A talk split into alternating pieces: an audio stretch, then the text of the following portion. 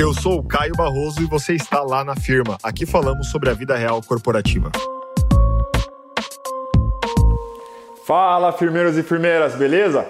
Vocês conhecem o termo FOMO, JOMO? Você está no tempo presente, você está no tempo passado, você está com a cabeça muito no futuro? Muitas perguntas, né? Falaremos hoje sobre Joy of Missing Out, Fear of Missing Out e como a gente consegue se conectar com o tempo presente. Solta a vinheta.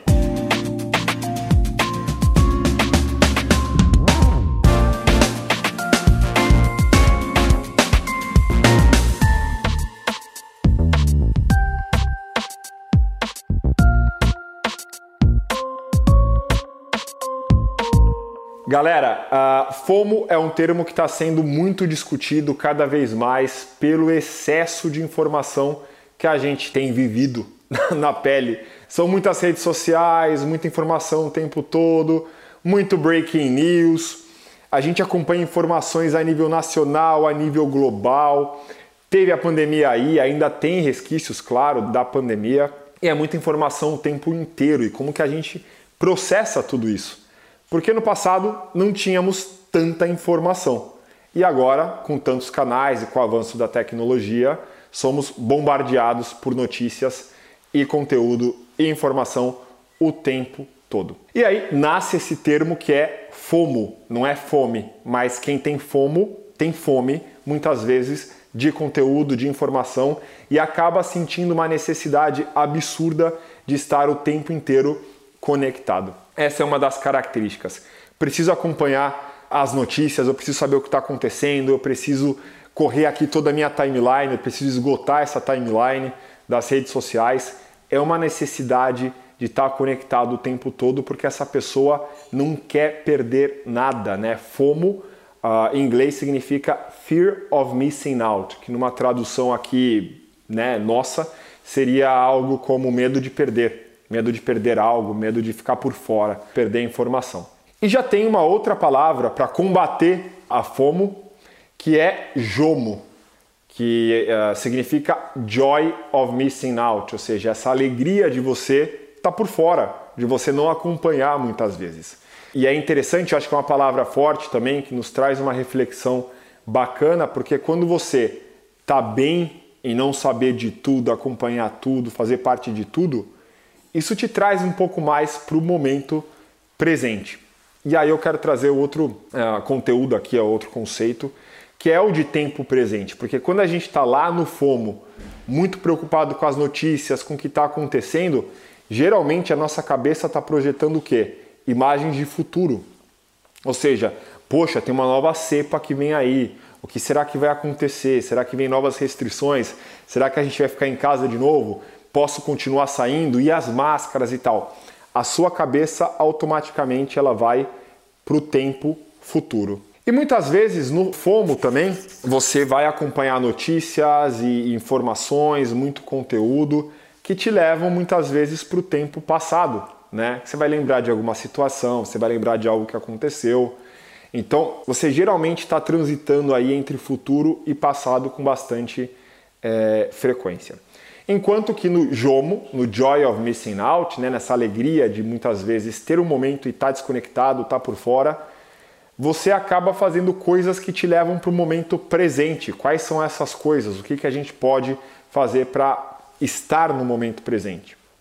Esporte, leitura, meditação, uma caminhada, chá, uma conversa com os amigos, um cafezinho, enfim, são atividades que te permitem se conectar com o tempo presente. Por exemplo, se você está fazendo algum esporte, você está nadando, é, ou você está fazendo capoeira, né? No meu caso, eu tenho praticado capoeira.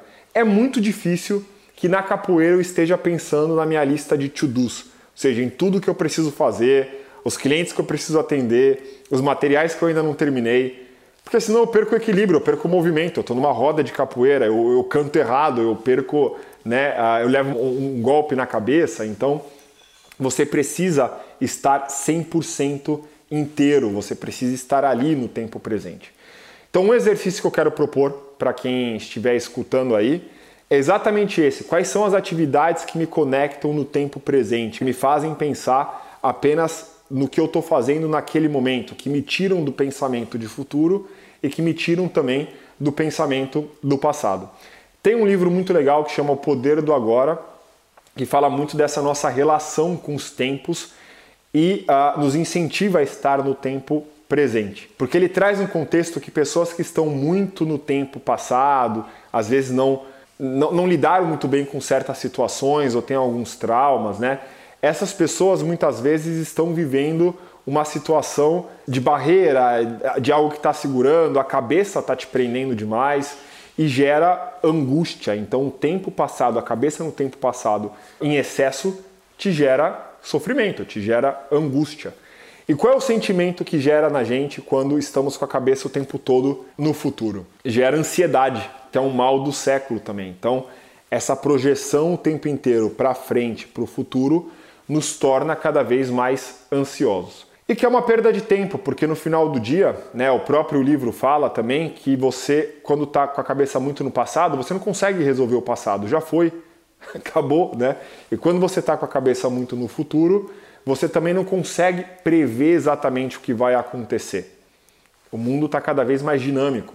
Né? É importante que a gente tenha uma visão de planejamento, mas que a gente não fique tão preso a essa ansiedade que o excesso de pensamento no futuro pode nos proporcionar. Então, o ideal é que você tenha balanço, é que você tenha atividades que te conectem mais com o tempo presente. Então, o convite que eu tenho aqui para vocês é para a gente fazer aí um, uma limpeza. Então, será que eu estou aí muito mais no FOMO, no Fear of Missing Out, muito preocupado em acompanhar, ter informação o tempo inteiro, né? Tá nesse excesso de conteúdo, ou eu estou caminhando para uma consciência maior de aproveitar meu tempo livre, meu tempo presente, de ter atividades que me conectam mais com o corpo, com a mente. Aonde que eu estou nesse espaço? E de fato escrever, né? Escrever nos ajuda, pode ser no notes do celular também ou com papel e caneta mas escrever quais são essas atividades que me conectam mais com o tempo presente. Beleza? Espero que vocês tenham gostado do tema. Se vocês tiverem outras sugestões de temas, estamos aqui abertos para discutir também. Se vocês tiverem perrengues, dilemas, curiosidades, enviem para a gente pelas redes sociais e a gente fica muito contente de bater esse papo. Tá joia? Best regards, até a próxima. Tchau, tchau. Se você ouviu até aqui, tira um print, marca a gente, apareça nas nossas redes sociais. Estamos no Instagram com arroba lá underline na firma e no LinkedIn com lá na firma. Além disso, siga o nosso podcast e avalie na plataforma de preferência, beleza? Na certeza da vossa compreensão, best regards. Uma produção, voz e conteúdo.